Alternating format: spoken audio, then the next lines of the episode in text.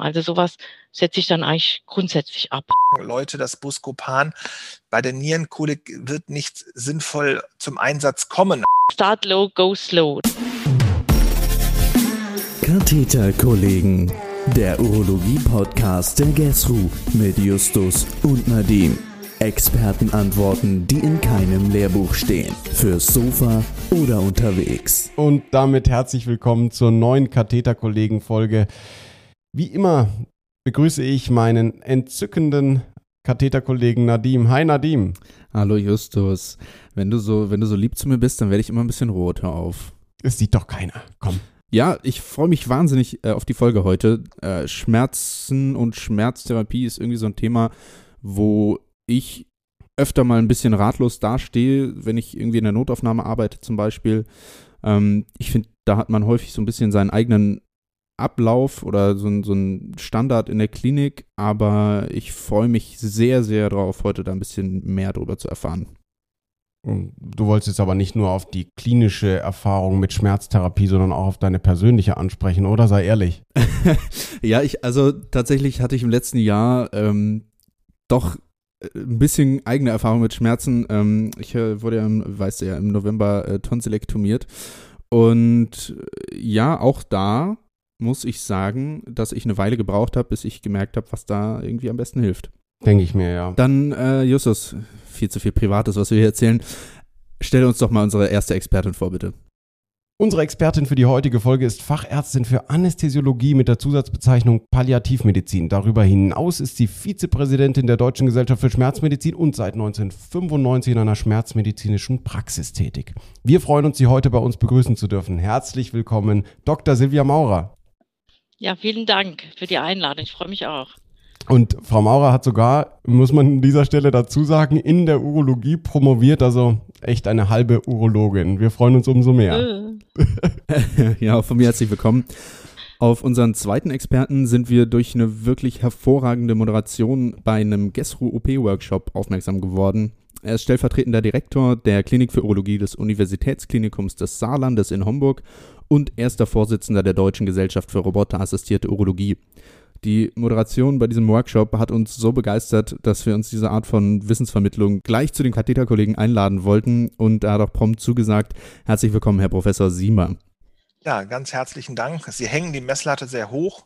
Ich bedanke, ich bedanke mich aber und freue mich sehr auf diesen Podcast, mein erster. Ich habe sowas noch nie gemacht, bin sehr gespannt. Ich wollte damit überhaupt keinen Druck erzeugen. ähm, aber äh, genau, wir freuen uns, dass Sie da sind. Dann wollen wir auch gleich mal anfangen. Es soll ja heute um Schmerztherapie gehen. In der Urologie haben wir mit Schmerzmanagement natürlich immer und jeden Tag zu tun. Ich möchte mal ein Fallbeispiel skizzieren. Ein 34-jähriger Patient kommt mit kolikartigem Schmerz im linken Unterbauch sowie in der Flanke. Er krümmt sich auf der Trage und ist sichtlich schmerzgeplagt. Frau Maurer, wie schätze ich diesen Patienten am besten ein? Anhand der Klinik? Oder, also ich bitte die Patienten immer, den Schmerz anhand der NRS-Skala von 1 bis 10 zu bewerten. Wenn ich sage denen dann immer, 1 ist gar kein Schmerz und 10 will man eigentlich gerade lieber sterben. Was kann ich noch tun, um ein präzises Bild der Schmerzsituation zu bekommen? Ja, also gerade bei Schmerzen, ich meine, Koliken sind ja mit die schlimmsten akuten Schmerzen. Patienten sind sehr geplagt und geben auch oft gerne bei der NRS von 10 eine 12 an. Und ähm, man sieht es vegetativ auch. Also die haben hohen Blutdruck, schwitzen stark, äh, oft verbunden mit Übelkeit. Teilweise ist der Schmerz so stark, dass sie erbrechen. Und ähm, wir haben einen Herzfrequenzanstieg. Also all das sind so Zeichen, die deutlich zeigen, dass der Schmerz extrem ist. Standardmäßig bekommen ja Kolikpatienten bei uns in der Klinik zumindest als erstes Metamizol, also Novalgin intravenös, vorausgesetzt es bestehen keine Allergien. Wenn das dem Patienten aber nichts hilft, was haben wir denn noch für Möglichkeiten? Wie gehe ich vor? Laut WHO-Stufenschema wäre jetzt ein schwaches Opioid an der Reihe, also Tramadol oder Tilidin, meiner Erfahrung nach wird aber nach Novalgin bereits Stufe 3, also Pyritramid des ähm, WHO-Stufenschemas genommen. Was ist bei unserem Patienten, den der Nadim gerade skizziert hat, am besten geeignet, um den Schmerz unter Kontrolle zu bringen?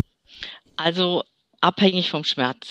Das war früher so eigentlich der absolute Reflex. Äh, jemand mit einer Nierenkolik, Tramal und Buscopan, das in Kombination hat jeder gekriegt. Aber was wir mittlerweile wissen, äh, das Buscopan braucht wirklich eine extrem hohe Dosis, um am Handleiter eine Spasmolyse zu machen. Und das bringt es in dem Fall überhaupt nicht. Also das kann man wirklich weglassen. Und wenn man die Bidolor gibt bei den ähm, V-Opioiden, ist es so, wenn Sie die recht schnell injizieren, dann haben Sie genau das Problem mit der Übelkeit und dem Erbrechen. Also wenn man sich entscheidet, ein IV-Opioid äh, zu geben, dann muss man es fraktioniert geben und langsam geben. Ja, ähm, und das Dibidolor hat halt den Vorteil, es wirkt ungefähr sechs Stunden, das heißt etwas länger als das Petidin. Das ist nur so bei drei, vier Stunden. Es hat nicht diese aktiven Metaboliten, die neurotoxisch sind wie das Petidin. Also ähm, insofern war so Dibidolor oder bei den Anästhesisten auch immer noch das Beliebte. Wie gesagt, wichtig, fraktioniert, start slow, Start low, go slow. Das ist so das mhm. Motto dabei. Ne? Also ganz, ganz wesentlich. Und dann hat man auch diese Nebenwirkungen nicht. Und es hat bei weitem nicht so viel Übelkeit, wie wenn man, also wenn man jetzt Morphin geben würde. Ne? Das mhm. ist auch mit der Grund, warum jetzt äh, die Anästhesisten dann ganz gerne ähm, die begeben. Zwei kurze Nachfragen vielleicht an der Stelle. Sagen wir mal, dieser 34-jährige Patient ist normalgewichtig. Wie viel Dipi würden Sie jetzt da geben oder wie viel Tramal? Also ich würde äh, mit den 7,5 Milligramm Dibidolor anfangen. Super. Mhm. Und dann fraktioniert weitergeben, äh, bis er sagt, oh, jetzt wird's besser. Das ist mhm. immer das Wesentliche. Der Patient gibt an, wie stark der Schmerz ist und wann, wann wir aufhören zu injizieren. Ähm, und dann vielleicht nochmal kurz das Dolantin, also das Petidin in, ähm, entgegengesetzt. Ähm, würden Sie das, würden Sie da tatsächlich im Vergleich das Dipidolor ähm, favorisieren? Ein früherer Oberarzt von mir, der hat immer geschimpft, wenn wir Assistenten Dipi gegeben haben ähm, und wollte immer Dolantin. Was kann man dazu sagen? Ja, wie gesagt, das Dolantin wirkt zum einen kürzer, also so drei bis vier Stunden. Das heißt, wir, es muss äh, häufiger repetiert werden, je nachdem. Wenn das so schnell geht äh, in der Klinik, dass direkt der Stein entfernt werden kann, ist das sicher kein Problem. Dann hat man ja drei Stunden Zeit. Ja. Aber wenn man wieder nachgeben muss oder aus irgendeinem Grund, weil der Patient margomarisiert ist oder was auch immer, äh, ist es nicht möglich, dann ähm, hat man das Problem, dass eben dieses Norpedidin gebildet wird. Und das ist ein neurotoxischer Metabolit und der kumuliert dann.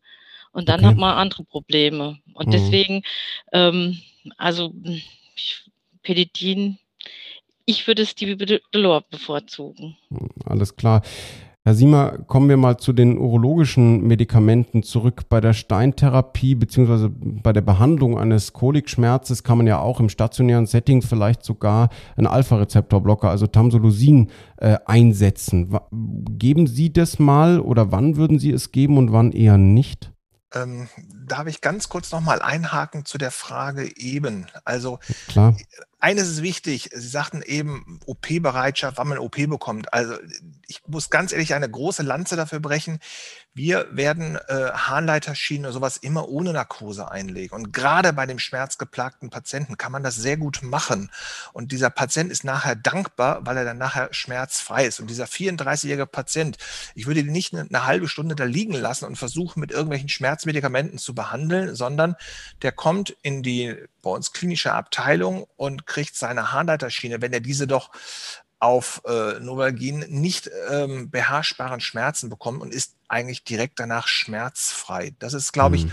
Äh, ich, ich glaube, wir müssen in der Urologie auch uns so ein bisschen auf unsere Basistherapie zurückziehen, was wir auch können. Das ist nämlich Haarleiterschienen einlegen und nicht erst noch zwei Stunden warten, bis ein Narkoseteam kommt und den Patienten versucht, zwei Stunden lang mit irgendwelchen pharmakologischen Medikamenten zu behandeln. Das ist der erste Punkt. Der zweite Punkt ist, ähm, Alpha-Blocker finde ich eine ganz, ganz wichtige Therapie. Es gibt da unterschiedliche Empfehlungen, es gibt da unterschiedliche Meta-Analysen auch dazu. Die eine erste Meta-Analyse hat damals keinen wesentlichen Effekt erzielt. Man muss aber wissen, dass das natürlich tagelang dauern kann, bis ein solcher Stein dann abgeht. Und das hängt natürlich jetzt wieder so ein bisschen auf die Diagnostik äh, ähm, äh, zurückkommen von der Größe des Steines ab. Wenn wir uns dazu entschließen, konservativ vorzugehen, keine Haarleiterschiene einzugehen, den spontanen Steinabgang abzuwarten. Da wird ja in den Leitlinien empfohlen, dass man bis sieben Millimeter große Konkremente abwarten kann, dass dort noch eine hohe spontane Abgangsfähigkeit vorhanden ist. Ähm, ich will mich jetzt nicht gegen die Leitlinien wenden, aber das ist zumindest nicht unser klinischer Eindruck aus, der, aus dem Alltag. Ähm, und wenn ein Patient solche starken Schmerzen hat, würden wir ihn eher doch gerade bei dieser Schmerzsymptomatik äh, äh mit einer Schiene versorgen. Und dann kann man immer noch abwarten. Dann würden wir eher den Alpha-Blocker nicht geben, obwohl man das natürlich machen kann. Gar keine Frage. Das äh, Alpha-Blocker, das Tamsulosin 0,4 Milligramm ist, glaube ich, eine gute Therapieoption, die man anwenden kann, wobei man immer wissen muss, es ist ein Off-Label-Use, die Patienten müssen darüber aufgeklärt werden. Bevor ich das vergesse, ein ganz wichtiger Punkt, glaube ich, das Novagin haben wir lange angesprochen, eben auch darüber diskutiert. Sie wissen alle, dass es diesen rote Handbrief von vor, vor zwei Wochen gab zum Novalgin. Und äh, ich glaube, dass man das im Rahmen einer solchen Sitzung auch mal ansprechen sollte. Bei uns wird momentan diskutiert, ob man das überhaupt noch geben sollte. Es sind Leberschäden ähm, beschrieben worden und ähm, die Patienten müssen und sollten darüber aufgeklärt werden.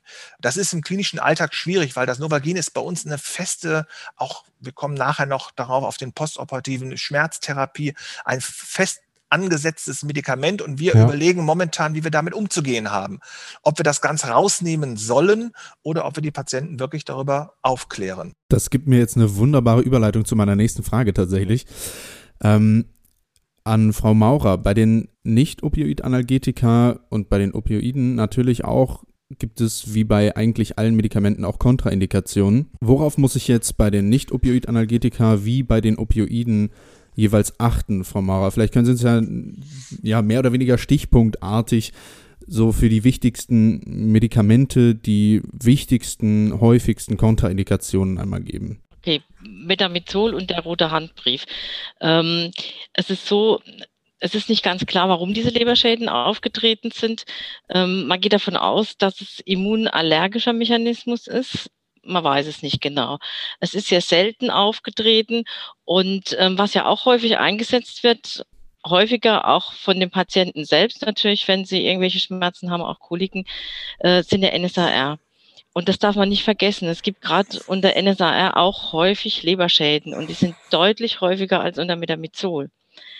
Und ähm, es ist natürlich immer ein Risiko-Nutzen-Abwägung, ganz klar. Und was Sie vorhin gesagt haben, wenn man äh, kausal was behandeln kann, das den Schmerz nimmt, geht das immer vor, vor jeder medikamentösen Schmerztherapie. Also das äh, ist natürlich äh, sowieso an erster Stelle. Kausale Therapie immer. Also was da geht, wird zuerst gemacht. Ähm, aber jetzt nochmal zu den Nebenwirkungen. Es gibt ja auch gerade bei dem Metamizol immer wieder dieses Thema Agranulozytose. Und ähm, auch da gehen die Zahlen extrem auseinander. Also das geht von 0,9 auf eine Million bis äh, ja, aber insgesamt sehr, sehr niedrig. Und ähm, dann gibt es welche, die zählen bei der Agranulozytose auch dazu die Neutropenie. Das ist natürlich dann wieder ganz andere Zahlen. Ähm, es gibt die Theorie, dass es, wenn man IV-Metamizol gibt, dass es dann häufiger zur Agranulozytose kommen soll. Hm, also ich persönlich habe noch keine gesehen. Ähm, wir behandeln ja gerade in der Palliativmedizin auch sehr häufig mit Metamizol. Es gab 2016 unter Anästhesisten eine Umfrage, auch gerade was den postoperativen Schmerz anbelangt. Ich glaube, 94 Prozent ähm, benutzen äh, Metamizol und im Gesamtvergleich ist es weit über 60 Prozent. Also wenn man es mit allen anderen vergleicht. Und die Agranulozytosen sind sehr, sehr selten. Was man weiß, ist, dass Agranulozytosen häufiger vorkommen bei äh, gleichzeitiger Therapie mit MTX, also Methotrexat, mhm. bei mhm. Autoimmunerkrankungen und da verlaufen sie auch häufiger letal. Also das ist etwas, äh, wenn, wenn jemand MTX bekommt, sollte man kein Metamizol geben, also auch nicht oral. Ähm, da ist einfach die Wahrscheinlichkeit höher. ja. ja. Und wesentlich ist auch nicht das Blutbild, sondern wesentlich ist, dass äh, zu beachten, ob Fieber erscheint. Und wir dürfen auch nicht vergessen, es gibt auch Agranulozytosen auf ganz andere Medikamente. Auch auf NSA gibt es auch noch seltener. Aber das gibt es auch. Also insofern, ich ähm, verteufle jetzt das Metamizol nicht. Wo es wichtig ist, soll das eingesetzt werden. Ich finde, gerade in Kliniken hat man ja auch die entsprechende Überwachung. Man äh, sieht die Patienten immer. Und äh, wenn man das frühzeitig sieht, wenn man darauf achtet, wenn die plötzlich so grippeähnliche Symptome bekommen, dass man dann doch mal ein Blutbild macht und das Ganze sich anguckt, dann ähm, ist die Letalität sehr gering und wie gesagt, insgesamt ist die Agranulozytose selten. Bei ja. den Opioiden oder soll ich gleich weitermachen? Äh, ja, ja zu allen. Äh, gerne. Ähm, also MTX-Patienten eher zurückhaltend sein mit, äh, mit Metamizol, was ich so rausgehört habe. Ähm, Unbedingt. Ähm, wie sieht es äh, mit Ibuprofen aus? Worauf sollte ich da am ehesten achten? Und dann auch bei den Opioiden. Aber das wollten Sie ja jetzt äh, gerade darauf hinaus, denke ich. Okay, bei den NSAR mal ähm, vielleicht ganz kurz, was immer ganz wichtig ist, wenn es ältere Patienten sind, also bei Ihrem 34-Jährigen, sind wahrscheinlich die kardiovaskulären äh, Risiken eher geringer. Wenn es ältere Patienten sind, sind die kardiovaskulären Risiken von den NSAR schon deutlich erhöht. Und ähm, da muss man natürlich auch noch sehen, dass diese Patienten häufig NSAR nehmen, dass sie sich eine Apotheke kaufen, wegen ihrer ähm, Arthrosen und ihrer degenerativen Veränderung, weil sie ja da auch Beschwerden haben und da nehmen sie das ganz gern ein. Da muss man sehr vorsichtig sein. Es gibt unter NSAR häufiger auch ein ähm, äh, Hepatopathie ähm, und wir haben auch immer wieder Niereninsuffizienzen unter NSAR. Also ich habe auch immer wieder Patienten aus der Dialyse, die aufgrund der NSAR-Einnahme dialysepflichtig wurden. Also das darf man nicht unterschätzen. Und deswegen keine Langzeitgabe bei diesen Medikamenten. Kurzfristig kann man die immer geben. Bei den Opioiden gibt es eigentlich die wenigsten Kontraindikationen und die wenigsten Nebenwirkungen, wenn sie sinnvoll eingesetzt werden. Ähm, der Einsatz der Opioide ist immer abhängig vom Schmerz. Das heißt also, äh, die Stärke des Schmerzes ist führend. Das heißt, an dem orientieren wir uns, was eingesetzt wird, welche Opioide, sind wir Stufe 2, sind wir Stufe 3. Und auch da gilt, start low, go slow. Also immer ganz langsam. Wichtig ist, damit man keine Nebenwirkungen bekommt, sind die ähm, Aufdosierung, die langsame Aufdosierung. Und was häufiger Nebenwirkungen macht, ist natürlich die Akutmedikation. Also äh, gibt es ja auch schnell wirkende Opioide oder die sogenannten ähm, ultraschnell wirkenden. Also die sollte man nur gezielt einsetzen. Von Nebenwirkungen her gefürchtet ist ja immer die Atemdepression. Aber mhm. der Schmerz ist der beste Atemantrieb überhaupt. Mhm. Und wenn man langsam äh, reingeht, dann ähm, wird man auch keine Atemdepression sehen. Übelkeit ist ein großes Problem bei Opioiden, klar. Und auch da IV immer langsam geben, fraktioniert geben und ähm, nee, also un, Kontraindikationen gibt es je nach Opioid. Also man wird ähm, eventuell die Dosis reduzieren müssen bei Fentanyl, bei einer Niereninsuffizienz. Ähm, man kann äh, gerade bei der Niereninsuffizienz vor allen Dingen dann mit Hydromorphon und Buprenorphin arbeiten. Also, aber ähm, so echte Kontraindikationen für ein retardiertes Opioid ist für mich nicht einmal äh, eine vorhergehende Suchterkrankung, wenn die mhm. gut äh, überwacht werden. Ja. Ja, super. Zu den Opioiden kommen wir ja später auch nochmal, wenn es um die palliative Situation geht, die wir ansprechen wollen. Jetzt nochmal, Herr Professor Siemer, Sie haben ja vorhin schon die postoperative Schmerztherapie erwähnt. Sie kommen jetzt mal, sagen wir, Alltag aus dem Da Vinci, sind mit der radikalen Prostatektomie fertig. Was steht denn jetzt bereits bei den Patienten in der Medikationsliste, wenn die auf Station ankommen ähm, für die postoperative Phase? Oder steht da überhaupt was fix drin? Ja, wir haben eigentlich für alle OPs oder für die meisten OPs haben wir SOPs, klare Empfehlungen. Wir arbeiten mit dieser Meona-Kurve. Dagegen habe ich mich lange gewehrt. Mittlerweile finde ich das ein ganz tolles Tool, weil dann automatisch für die Patienten angeklickt werden kann, äh, eine SOP und dann kommen die einzelnen Schmerzmedikamente. Die ploppen hoch und mhm. werden dann gegeben. Und bei uns ist es so, als Beispiel für eine Prostatektomie, die bekommen ähm, ihr, äh, ihr Voltaren. Und das bekommen sie regelmäßig, normalerweise äh, zweimal am Tag und sie bekommen einen Magenschutz dazu. Ansonsten bekommen sie nichts. Man muss aber klar dazu sagen, dass Patienten häufig im Aufwachraum, in der Aufwachphase nach Absprache mit unseren Anästhesisten einmalig Dipidolor bekommen. Das muss man ehrlicherweise dazu sagen.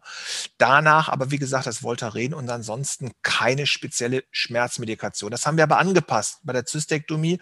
Wenn es eine, eine eine Da Vinci-assistierte Zystektomie ist, bekommen die Patienten genau das Gleiche.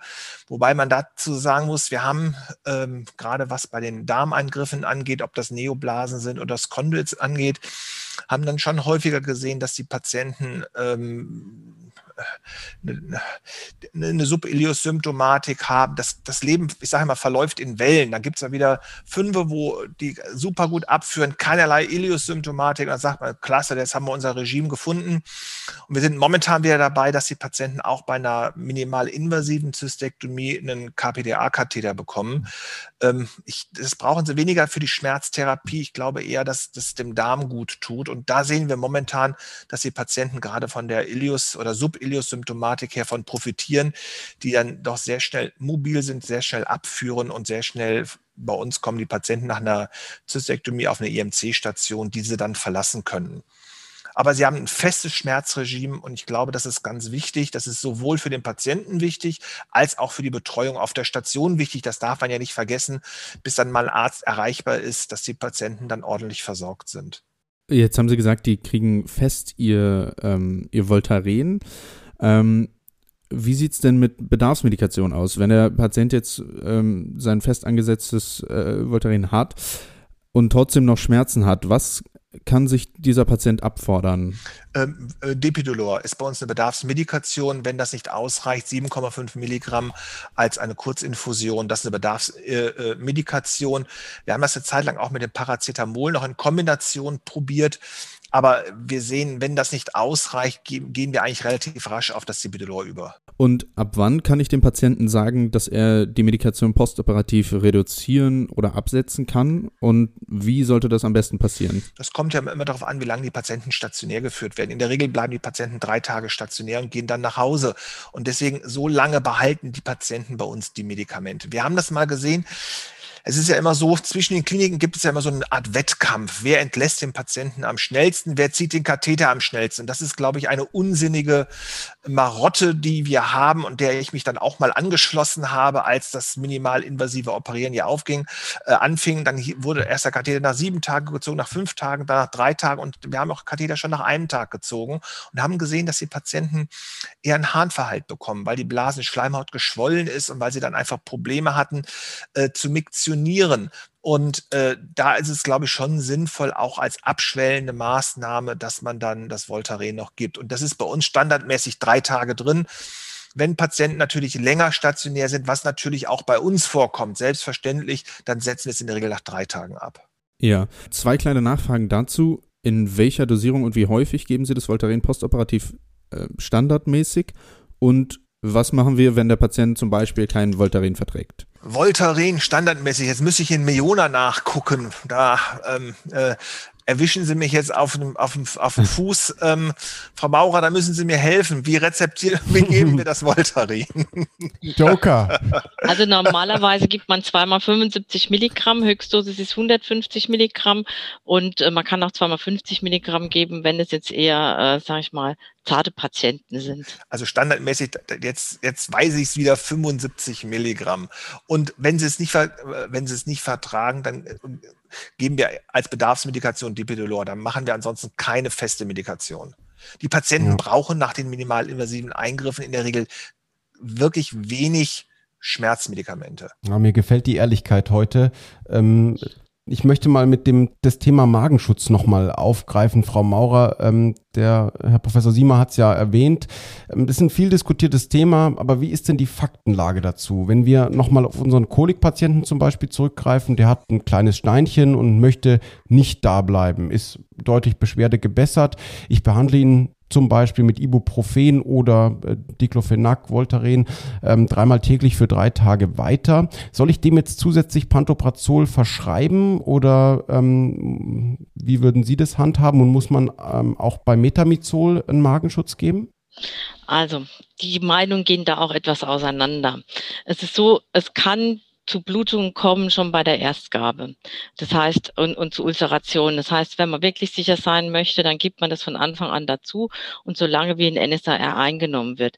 Bei Metamizol ist es nicht unbedingt notwendig. Es gibt mittlerweile auch Kombinationspräparate, ähm, gerade mit dem Esomeprazol und Diclofenac gibt es ein Kombinationspräparat. Das Esomeprazol soll ja von Vorteil sein, äh, was jetzt den Magenschutz anbelangt. Ähm, ich würde es dazugeben, wenn ich ein NSAR gebe, und zwar so lange, wie ich das NSAR gebe. Äh, länger ist nicht sinnvoll und es ist auch nicht bei jedem Medikament sinnvoll, weil wir haben zwar dann den Magen geschützt, wir haben keine Ulceration im Magen, aber die NSAR können genauso gut im Dünndarm Ulcerationen machen und es geht natürlich alles ungefiltert weiter in den Darm und wir haben wesentlich mehr Darmprobleme. Äh, ich glaube, die Zeit, in dem jeder Patient, der irgendein Medikament bekommen hat, äh, Pantoprazol oder ähnliches dazu bekommen, die ist vorbei. Also das ist mhm. meine Meinung dazu. Ähm, und würden Sie das Esomeprazol, also beim Pantoprazol kenne ich es zumindest so, dass man es, wenn man es protektiv gibt, 20 Milligramm statt 40 Milligramm, wie es normalerweise zum Beispiel in der Refluxtherapie verwendet wird. Ähm, wie würden Sie das da dosieren im, vor dem Hintergrund protektiv? Also ich würde normal 20 Milligramm geben. Ich frage immer die Patienten, ob sie Sodbrennen kennen. Und wenn mir einer sagt, äh, ich habe häufiger Sodbrennen, dann kriegt er 40 Milligramm so lange. Ja, sehr guter Punkt, ja. Darf ich da gleich noch mal kurz einhaken? Ich finde das ein sehr, ganz, sehr das, gerne. das finde ich einen ganz wichtigen Punkt, dass man Patienten dann auch mal fragt. Ne? Und das ist dieser Nachteil bei diesen SOPs. Wenn man feste Therapieregime hat, dann wird das leider Gottes häufig nicht nachgefragt. Und da gebe ich Ihnen hundertprozentig recht. Äh, äh, das ist eine ganz, ganz wichtige Anmerkung dass man in der Anamnese bei solchen, bei die, gerade bei, bei auch minimalinvasiven Eingriffen natürlich nach dem Reflux fragt. Und wenn das dann der Fall ist, dass man auf 40 Milligramm hochgeht, wird nicht bei uns auch nicht immer durchgeführt. Mhm. Ja, das gleiche gilt ja auch bei Schmerzen. Ich erlebe es immer wieder, dass Patienten kommen und sagen, die haben mich jetzt gefragt, wie stark meine Schmerzen sind. Da habe ich gesagt, ja, und dann? Ja, dann ist nichts weiter passiert. Also das ist ja immer, äh, ja, und es ist auch unterschiedlich. Ja. Es gibt Patienten, die sagen, ähm, heute ist VHS 8. Ja, und sind sie zufrieden? Wunderbar. Und es gibt andere, die sagen, VHS 3 geht gar nicht. Das muss besser werden. Ja, also es ist, das ist so individuell bei den Patienten. Und natürlich ist es da wichtig, und eine Bedarfsmedikation ist was ganz Wesentliches. Ja, wenn man mhm. Patienten wirklich postoperativ schmerzfrei kriegen will. Und ich fand Ihre Anmerkung zu dem Katheter super, weil die Patienten hatten nämlich, soweit ich mich noch erinnern kann, an meine Klinikzeit häufig durch die Obstipation mehr Schmerzen als durch die Operation. Und da war natürlich unser BD-Katheter echt klasse. Mhm. Sehr hilfreich. Ja. Jetzt die Fallbeispiele mit dem akuten Kolikschmerz und natürlich auch dem postoperativen Management waren ja die eine Seite, die uns als Urologinnen und Urologen häufig begegnet. Eine andere Schmerzsituation, mit der man in der Urologie ebenso konfrontiert wird, ist natürlich die des onkologisch fortgeschrittenen Patienten oder der Patientin. Nehmen wir nun mal an, wir haben einen 79-jährigen Patienten mit einem ossea-metastasierten Prostatakarzinom, Herr Professor Siemer. Der ist in einem guten Allgemeinzustand eigentlich, Ernährungszustand ist in Ordnung. Der kommt jetzt stationär zur Schmerzeinstellung. Ähm, die Durchbruchsschmerzen sind, er hat bisher Novalgin viermal täglich 40 Tropfen genommen, jetzt nicht mehr kontrollierbar. Ganz zu Anfang vielleicht, wie gehen Sie bei der Einschätzung dieses Patienten und auch bei der Vorbereitung der Einstellung der Schmerzmedikation vor? Welche Untersuchungen wären vielleicht notwendig oder was muss ich da bedenken? Ich glaube, das Wichtige ist erstmal die, die ganz profane Frage nach der Einschätzung des Schmerzes auf der Schmerzskala. Das machen wir bei allen Patienten, da haben wir ein standardmäßiges Programm, das wird auch in dieser Patientenkarte mit eingetragen. Der zweite Punkt ist natürlich dann die Lokalisation der Schmerzen. Sie sagen, der hat Knochenmetastasen. Man sollte immer an die Grunderkrankung denken und sollte natürlich im Hinterkopf haben, dass da spontane Frakturen auftreten können.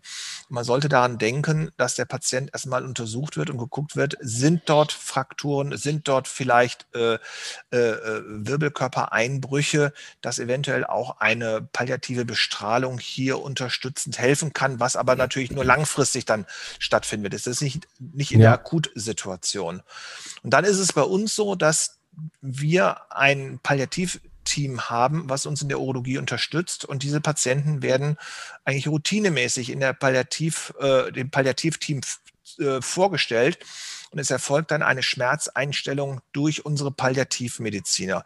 Das kann man sagen, das hat die Urologie vielleicht etwas abgegeben, dass sie das nicht mehr selber macht, aber ich glaube, dass in der heutigen Situation, wenn man große Onkologie hat und viele onkologische Patienten hat, gehört ein solches Palliativteam heutzutage einfach standardmäßig dazu und ich finde es vollkommen richtig, dass dann Palliativmediziner, Anästhesisten dann diese Schmerztherapie auch mit begleiten. Ja, sehr, sehr guter Punkt auf jeden Fall. Ähm, Frau Maurer, jetzt sind wir in Ihrem Fachgebiet äh, angelangt. Ähm, mittendrin. Äh, mittendrin. Angenommen, möglich, die Klinik, in der ich arbeite, hat so ein Palliativteam noch nicht. Wie gehe ich hier in der Schmerzeinstellung vor? Auch nach dem Stufenschema ähm, oder wie machen wir weiter? Mit dem Novalgin bin ich ja schon auf Stufe 1. Ähm, wie gehe ich mit Dosissteigerung vor? Sollte ich erst Maximaldosen von den NSAR ausreizen, bis ich zur Stufe 2 gehe? Wie ist das? Also beim 79-jährigen Patienten würde ich NSAR nicht ausreizen. Wichtig ist natürlich auch die Begleitmedikation, gerade bei diesen Patienten. Sie dürfen nicht vergessen, äh, NSAR führen auch dazu, dass zum Beispiel der Blutdruck ansteigt oder dass ähm, ACE-Hämmer nicht mehr richtig funktionieren. Und das ist natürlich gerade bei älteren Patienten immer wieder ein Thema und auch ein Problem. Ja? Ähm, dann haben sie häufig irgendwelche Antikoagulantien, da muss man natürlich auch wieder aufpassen mit den NSAR. Also ganz schwierig. Und ähm, das Stufenschema ist von 1986. Also ist ein bisschen veraltet und mhm. wird auch deswegen nicht mehr angewandt. Das heißt, es gibt nur dann ähm, das Stufenschema so eine Orientierung, ja. Aber im Prinzip ist es so, der Schmerz führt und der Patient kriegt das, was er für seinen Schmerz braucht. Wenn er jetzt extrem schmerzgeplagt ist, dann hat man die Möglichkeit, mit einer IV-Titration zu gucken, was benötigt er an retardierten Opioiden. Ja, ähm, gerade bei älteren Patienten lohnt sich das mit dem Hydromorphon. Das gibt es ja in allen Variationen sozusagen. Das gibt es IV, äh, das gibt es retardiert, das gibt es 24 Stunden retardiert, was dann auch wieder ein, eine gute Sache ist, wenn die äh, irgendwo in einer Pflegeeinrichtung sind oder ähm, damit das auch klappt, dass sie das alle 24 Stunden bekommen. Ähm, und bei der Titration, es gibt zwei Milligramm Ampullen, die kann man dann, ähm, das ist ein Milliliter, kann man aufziehen auf 10 Milliliter Kochsalz. Dann hat man 0,2 Milligramm pro Milliliter. Man braucht natürlich dann Zeit, man muss sich dazusetzen und muss im Prinzip in der Minute ein Milliliter injizieren und gucken, bis der Patient sagt, jetzt ist es gut. Und dann kann man das hochrechnen. Wie viel braucht er jetzt? Ja? Ähm, wie viel hat man verbraucht? Und wie viel ist das dann die, der Tagesbedarf? Das ist, ähm, ein bisschen komplizierter. Äh, sagen wir mal, wenn er jetzt ähm, 0,2 Milligramm pro Milliliter und Sie haben dann zwei Milliliter verbraucht, bis er zufrieden war. Da muss man das multiplizieren mit zwei bis drei ist so die Angabe und dann rechnet man das hoch. Das wirkt vier bis sechs Stunden und dann muss man das hochrechnen auf 24 Stunden, wie viel das dann wäre. Und dann nimmt man ungefähr drei Viertel als retardierte Dosis und gibt eine Akutmedikation dazu, die ein Sechstel der Retarddosis entspricht. Also es ist dann sehr individuell einzustellen, braucht Zeit. Also Sie brauchen, um das zu, einzustellen beim Patienten, um zu trittieren, ungefähr zehn Minuten. Es ist natürlich auch die Zeit, wo man mit dem Patienten mal reden kann, wo man auch dann sieht, wie er reagiert und so weiter. Ähm, Knochenschmerzen sind jetzt mit Opioiden nicht immer 100 Prozent zu behandeln. Da wäre jetzt auch mal meine Frage an Sie als Urologen. Ähm, wir sehen das jetzt bei anderen onkologischen Patienten häufig, dass die sehr gut reagieren äh, auf äh, Denosumab. Ich habe aber jetzt schon mehrfach gehört, dass das bei den Prostatakarzinom-Patienten nicht so gut funktioniert. Und ähm, die Knochenmetastasen sind ja meistens ein Entzündungsschmerz. Äh, der würde auf NSAR gut ansprechen. Das würde man dazugeben, wenn es geht. Wenn das ein 79-Jähriger ist, der markomarisiert ist und noch irgendwelche Blutdruckmittel nimmt, funktioniert es nicht könnte man mit Cortison einsteigen. Also Dexamethason wäre auch eine Möglichkeit, ist bei Tumorpatienten ähm, auch so ein sehr probates Mittel, weil es macht, ist ein bisschen ruborierend, es äh, ist ein bisschen appetitsteigernd, die Stimmung ist ein bisschen aufgehellt. Also wenn man das in niedriger Dosierung gibt, meistens reichen dann so vier Milligramm, manchmal kann man sogar auf zwei Milligramm runtergehen Da hat man jetzt auch nicht unbedingt die Nebenwirkung, dass der Blutzucker extrem ansteigt oder solche Dinge oder dass die extreme Wassereinlagerung bekommen. Und es wäre jetzt eine Ausweichmedikation. Ja, zum NSAR. Aber prinzipiell ist es so, dass Palliativpatienten immer äh, Opioide bekommen. Das geht meistens gar nicht anders. Und ähm, dann gibt es eben diese Bedarfsmedikation. Ich sage immer, es gibt Bedarfsmedikation für planbaren Schmerz. Also das heißt, wenn die jetzt gepflegt werden müssen, gelagert werden müssen, gewaschen werden müssen, dann nimmt man die sogenannten schnellwirkenden Opioide. Das sind die nicht retardierten Opioide. Wenn ich jetzt Hydromorphon, bleibe ich mal beim Beispiel, eindosiert habe, habe dem retardiert Hydromorphon gegeben, dann gebe ich ihm Hydromorphon akut, gibt es 1,3, 2,6 Milligramm, kann er alle vier bis sechs Stunden bekommen. Braucht ungefähr eine halbe Stunde, bis es wirkt. Das heißt, wenn ich weiß, dieser Patient hat extreme Schmerzen beim, beim Lagern, wenn er gewaschen werden muss, dann gebe ich das eine halbe Stunde vorher, bevor ich diese Maßnahme durchführe. Dann hat er nochmal einfach seine Medikation und es funktioniert funktioniert, das wirkt vier bis sechs Stunden, dann kommt er damit gut hin. Mhm. Dann gibt es den Durchbruchschmerz. Das sind Schmerzattacken, die ganz plötzlich auftreten. Sie sind innerhalb von zehn Minuten da, dauern maximal eine halbe Stunde da gibt es Fentanyl. Und das ist auch der einzige Schmerz, bei dem Fentanyl eingesetzt wird. Und zwar gibt es das Bukal, Sublingual. Es gibt diese Lutscher, die finde ich jetzt ein bisschen umständlich, weil da, die müssen an der Schleimhaut gerieben werden. Das dauert ein bisschen. Ähm, aber die wirken innerhalb von ein paar Minuten. Und ähm, das ist dann äh, eine sehr gute Möglichkeit. Da gibt es allerdings keine Dosis-Wirkungsbeziehung. Das muss man ausprobieren. Da fängt man mit der niedrigsten Dosis an und muss einfach immer steigern, bis man sieht, okay, jetzt reagiert der Patient drauf.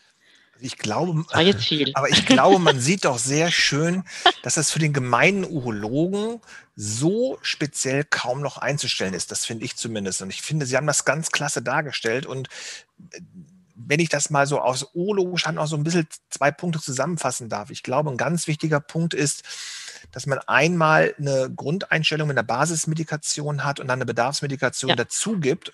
Und bei uns ist es so, wenn der Patient mehr als sechsmal die Bedarfsmedikation, das ist so ein ganz grobes Schema, benötigt, dann muss man die Dosis steigern oder was anderes hinzunehmen. Das ist zumindest so im, im klinischen Alltag des einfachen Urologen. So gehen wir mit unseren Patienten um. Und der, die zweite Anmerkung ist, wir kombi oder unsere Palliativmediziner kombinieren das doch sehr häufig mit dem NSAR oder mit dem, mit dem Novalgin auch. Und das genau. ist der nächste Schritt. Wenn das dann nicht funktioniert, würde man dies noch mit hinzunehmen. Und die dritte Anmerkung vielleicht ganz kurz mit dem Denosumab, da haben Sie vollkommen recht. Äh, die Erstapplikation ist es so, dass die ganz am Anfang die Patienten schon über einen erhöhten Schmerz noch äh, äh, ja. reagieren, äh, das angeben und dann aber, wenn es zu einer Dauertherapie kommt und langfristig gesehen, dass das schon in der Schmerztherapie eine Rolle spielen kann bei den osteoblastischen Metastasen. Also das ist ein Punkt, der ganz, ganz wichtig ist, der natürlich dann auch, wenn Patienten mit symptomatischen osteoblastischen Metastasen vorhanden sind, dass sie dann das Denosumab dazu bekommen. Das ist ein ganz wichtiger und guter Hinweis. Super ja. Punkt, finde ich auch, ja. Und ich glaube, was auch wichtig ist, was Sie gesagt haben mit diesen ähm, äh, Akutdosen, was Sie dazu anfordern können.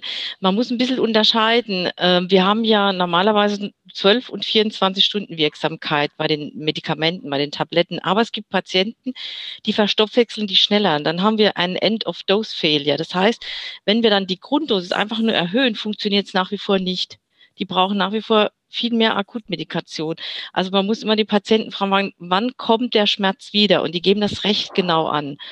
Und äh, wir haben, wie gesagt, bei einigen ja diese 24-Stunden-Medikation. Wir haben natürlich auch die Pflaster, sieben Tage, drei Tage haben wir auch. Ähm, da bin ich bei Palliativpatienten, äh, ist sehr unterschiedlich. Ähm, wenn ich einen karektischen Palliativpatienten habe, funktionieren Pflaster nicht. Ich brauche ein Unterhautfettgewebe, das ein Pflaster funktioniert. Und wenn ich ähm, sehe, dass ein Patient in die Richtung driftet, fange ich gar nicht erst mit Pflaster an, weil die Umstellung ist für die Patienten auch nochmal ähm, eine schwierige Situation. Ja. Mhm. Und wir dürfen auch die Begleitmedikation nicht vergessen. Also was natürlich in der Palliativmedizin eine ganz große Rolle spielt, sind Angst und Depression. Und ähm, da redet man ja auch nicht unbedingt gerne darüber, auch als mhm. Palliativpatient nicht, vor allen Dingen, wenn Angehörige dabei sind. Also das darf man auch nicht vergessen und manchmal lohnt es sich nicht einfach das Schmerzmittel zu erhöhen, sondern vielleicht etwas Anxiolytisches dazuzugeben, dass man denen zur Nacht ähm, Tavor gibt, zwei Milligramm mhm. oder auch mal mit einem Milligramm anfängt und ähm, dann sind die Schmerzen oft auch deutlich besser. Frau Mauer, jetzt haben Sie mir meine Frage schon vorweggenommen und das ist so angenehm, weil wir uns eigentlich zurücklehnen können, Nadim, weil Sie das so toll ja, das machen. Ist wunderbar aber, diesmal, man muss äh, gar nichts sagen. Cool.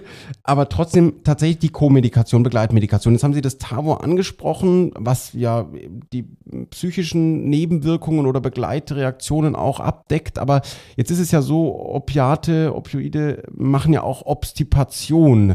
Sollten denn die Patienten jetzt unter dieser Dauertherapie immer beispielsweise Movicol bekommen und welche weitere Co-Medikation muss ich noch im, im Blick haben? Vielleicht, äh, Frau Maurer, können Sie gleich mal weitermachen bei dem Thema? Also bei den Opioiden, bei der Ersteinstellung ist es eigentlich immer sinnvoll, äh, auch äh, die Patienten darauf aufmerksam zu machen, dass eine Übelkeit eintreten kann. Das kann okay. auch am zweiten oder mhm. dritten mhm. Tag sein. Also das heißt, äh, da MCP dazu zu geben oder sowas ist immer von Vorteil. Wenn Sie zusätzliche Chemo bekommen, ähm, dann sind natürlich auch die ganzen Zitrone eventuell ähm, besser. Ja. Und ähm, Übelkeit ist aber eine Sache, die ist zwei, drei Tage, vielleicht vier Tage, dann spätestens ist sie vorbei oder man hat die Dosis falsch eingestellt. Würden Sie es fest ansetzen oder würden Sie es nur Nein. bei Bedarf mitgeben? Übelkeit nur bei Bedarf. Bei der Alles Obstipation klar. ist es ein bisschen anders. Also die Obstipation, da muss man eigentlich immer damit rechnen und die Obstipation ist auch die Nebenwirkung, die bleibt. Mhm. Also die verschwindet nicht. Im Gegenteil, je länger wir die Opioide geben, umso stärker wird die Obstipation. Und Sie haben schon das Movicol erwähnt. Das ist so das, was man üblicherweise dazu gibt. Ich mache es normalerweise auch so, dass ich die Patienten erstmal frage, äh, gerade viele Ältere, vor allen Dingen Frauen, haben da schon ihr eigenes Regime, was sie da alles so nehmen, damit da nichts passiert. Und äh, den schreibe ich trotzdem immer noch was dazu auf weil es kann ja dann trotzdem nicht funktionieren, aber die dürfen erstmal ihre eigenen Sachen behalten und ob sie da jetzt äh, Bisacodyl oder was auch immer nehmen, können sie gerne dann erstmal weitermachen. Was ungünstig ist, vor allen Dingen auch bei Tumorpatienten, ich denke auch gerade in ihrem Bereich sind solche Sachen, die äh, Blähungen und sowas machen, also oder Krämpfe, also Laktulose und solche Dinge, die sollte man nicht dazugeben. Das große Problem, Entschuldigung, das, das große Problem sehe ich bei dem Movie Cool. Dann geben sie den zwei Beutelchen oder drei Beutelchen, das geben sie mit. Und es kommt ja leider Gottes nicht so selten vor, dass die Patienten das dann nicht einnehmen. Das liegt auf dem Nachttisch und dann stapeln sich diese kleinen Beutelchen. Zumindest ist das so der klinische Eindruck. Man kommt dann ins Zimmer rein und haben sie schon genommen, dann macht die, die Schublade auf und da liegen da 20 ja, genau Beutelchen rein. Ja, die, diese Schublade kennt ich, jeder, Da kriege ich immer zu viel und deswegen ist es, glaube ich, ich glaube, das ist ein ganz wichtiger Punkt, dass Sie das nochmal so ansprechen. Denn, dass, Sie, dass, dass Sie den Patienten wirklich nahelegt, Leute, nehmt diese Beutelchen, die schützen euch und ich finde es extrem wichtig bei den chronischen Schmerzpatienten, die die Opioide bekommen, was sie nun nehmen. Bei uns ist Movicol auch eigentlich der Standard, aber es verschwindet leider Gottes häufig in der Schublade. Es verschwindet auch deshalb, weil die Patienten sagen, es schmeckt scheußlich. Ja. und mhm. äh, ich schreibe immer aromafreies auf und sage den Patienten, fragen Sie mal in der Apotheke, wenn Sie bestimmte Geschmacksrichtungen wollen, weil ähm, das ist nämlich häufig der Grund, dass sie das nicht aus dem Grund nicht nehmen. Und was ganz wichtig ist, gerade bei älteren Patienten, ist die Trinkmenge. Wir haben ja die meiste Obstipation, weil der Darm natürlich langsamer wird durch die Opioide. Und wir haben ja jetzt neue Medikamente, diese Pamoras. Das sind diese peripher wirksamen Myopioid-Rezeptor-Antagonisten, die nur am Darm wirken. Ähm, Sie kennen vielleicht das äh, Naloxegol, das Moventic, das war das erste. Und dann gibt es noch das Relistor, also das ist äh, Methylnaltrexon und jetzt neu gibt es das Naldemedin, das ist das Ritzmoik. Das mhm. sind Tabletten, die die einnehmen, die wirken, äh, das ist also im Prinzip Naloxon für den Darm. Und die wirken auch nur am Darm und die funktionieren immer. Und die funktionieren auch, wenn sie eben ihre Beutelchen eine Zeit lang nicht mhm. genommen haben und dann äh, mit Obstipation zu kämpfen haben. Die sind ähm, zugelassen, wenn eben die üblichen Methoden nicht funktionieren. Und ähm, ich möchte jetzt bei gerade bei den Palliativpatienten ähm, auch noch das Cannabis ansprechen. Ja. Also gerade was die Übelkeit anbelangt. Es gibt ja die Canemes-Tabletten, die zugelassen sind für die Übelkeit unter Chemotherapie. Ähm, alles andere wird beantragt und ähm, man ähm, kann auch die Canemes-Tabletten weiter beantragen, wenn das funktioniert. Ähm, ansonsten, ja, für die Schmerzen THC, wenn man ähm, noch ein bisschen psychisch mehr braucht, dann THC plus CBD mhm. beantragen. Ähm, also ich habe es bei den Palliativpatienten immer durchgekriegt. Sie haben ja ein Stichwort gerade noch gesagt.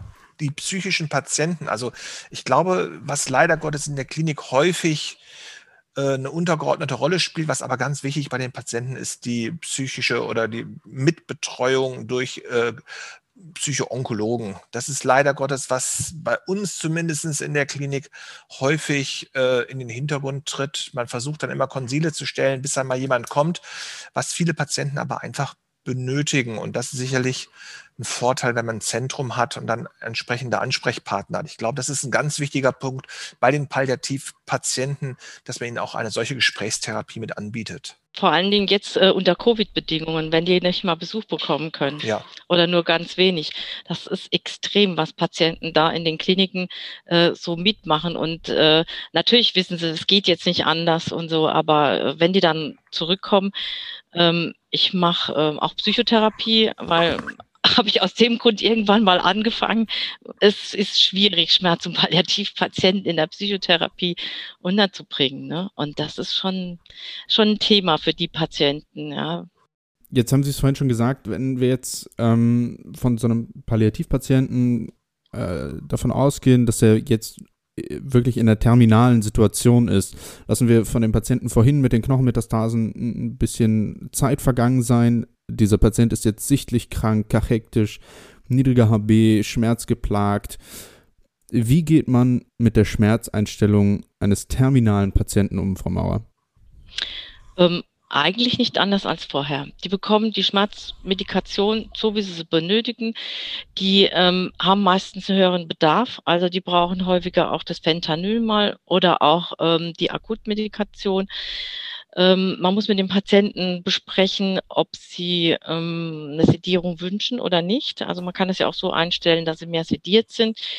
Ähm, das ist sehr unterschiedlich. Erfahrungsgemäß wollen sie es manchmal für ein paar Tage und dann bitte, ich möchte doch alles mitbekommen, dann eher nicht. Mhm. Aber äh, nicht anders damit umgehen. Was mir wichtig ist, ist, dass so manche Sachen ähm, dann abgesetzt werden. Also ich frage mich dann immer, warum diese Patienten auch noch ein Statin nehmen sollen, von dem sie Muskelschmerzen bekommen. Also sowas setze ich dann eigentlich grundsätzlich ab. Die haben ja manchmal Medikation, wo ich denke, um Gottes Willen.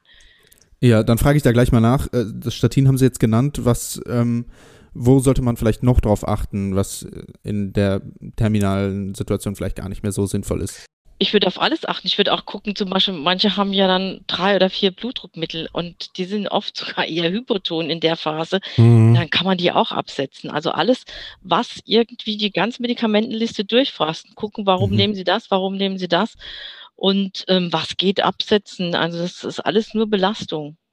Ja, und Opioide braucht man auch wegen der, äh, wegen der äh, Atmung, ja, Husten, äh, die ganzen pulmonalen Metastasen, da gibt's nichts Besseres als Opioide, damit die Patienten da äh, nicht so viel husten, nicht so viel Schleim bilden, damit sie besser Luft bekommen. Also das ist ganz wichtig. Und dann sind die Patienten auch noch vollgestoppt mit Noax oder mit Makuma und sonst etwas, wo ich immer die Krise kriege.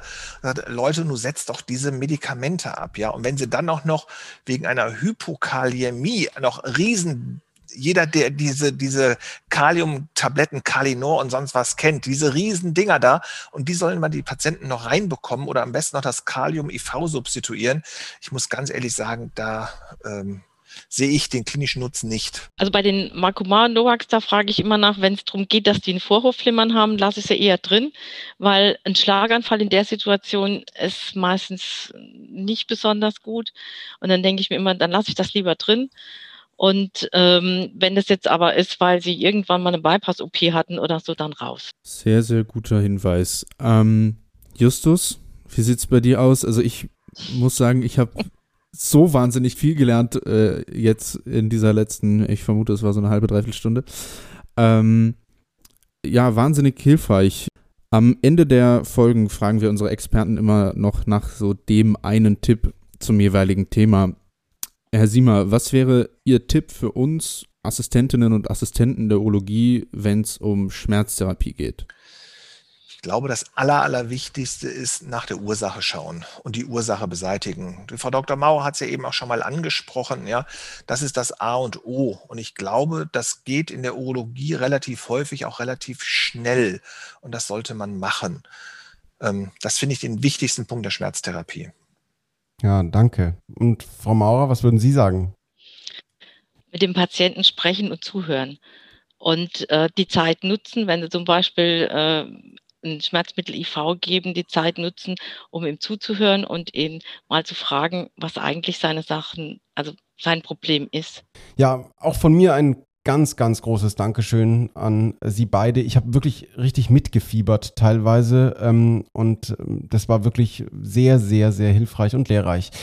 Liebe Hörerinnen und Hörer, das war es tatsächlich schon wieder mit dieser Katheterkollegen-Folge, aber ähm, ihr könnt beruhigt sein, die nächste Folge ist schon in Planung, oder Nadim? Sehr richtig. Äh, da wird es dann tatsächlich wieder äh, sehr urologisch, äh, aber ihr könnt gespannt sein. Mir hat es wieder sehr, sehr viel Spaß gemacht. Ähm, vielen Dank nochmal an äh, Frau Maurer und Professor Siemer. Ähm, ich verabschiede mich und bis zum nächsten Mal. Ciao. Ja, ihr Lieben, und ihr werdet immer aktiver auf Instagram. Das freut uns natürlich sehr. Ihr erreicht uns per Instagram oder Twitter unter Katheterkollegen oder natürlich auch oldschool per E-Mail an podcast.gesro.de, falls ihr Fragen, Kommentare oder Themenwünsche habt. Ich sag auch Tschüss an dieser Stelle. Macht's gut. Ciao. Ach, tschüss. War schön. Ja, tschüss. tschüss. Das war Katheterkollegen, euer Urologie-Podcast der GESRU mit Justus und Nadim. Alle Folgen gibt's auf eurem Lieblingspodcast-Portal oder auf guessru.de.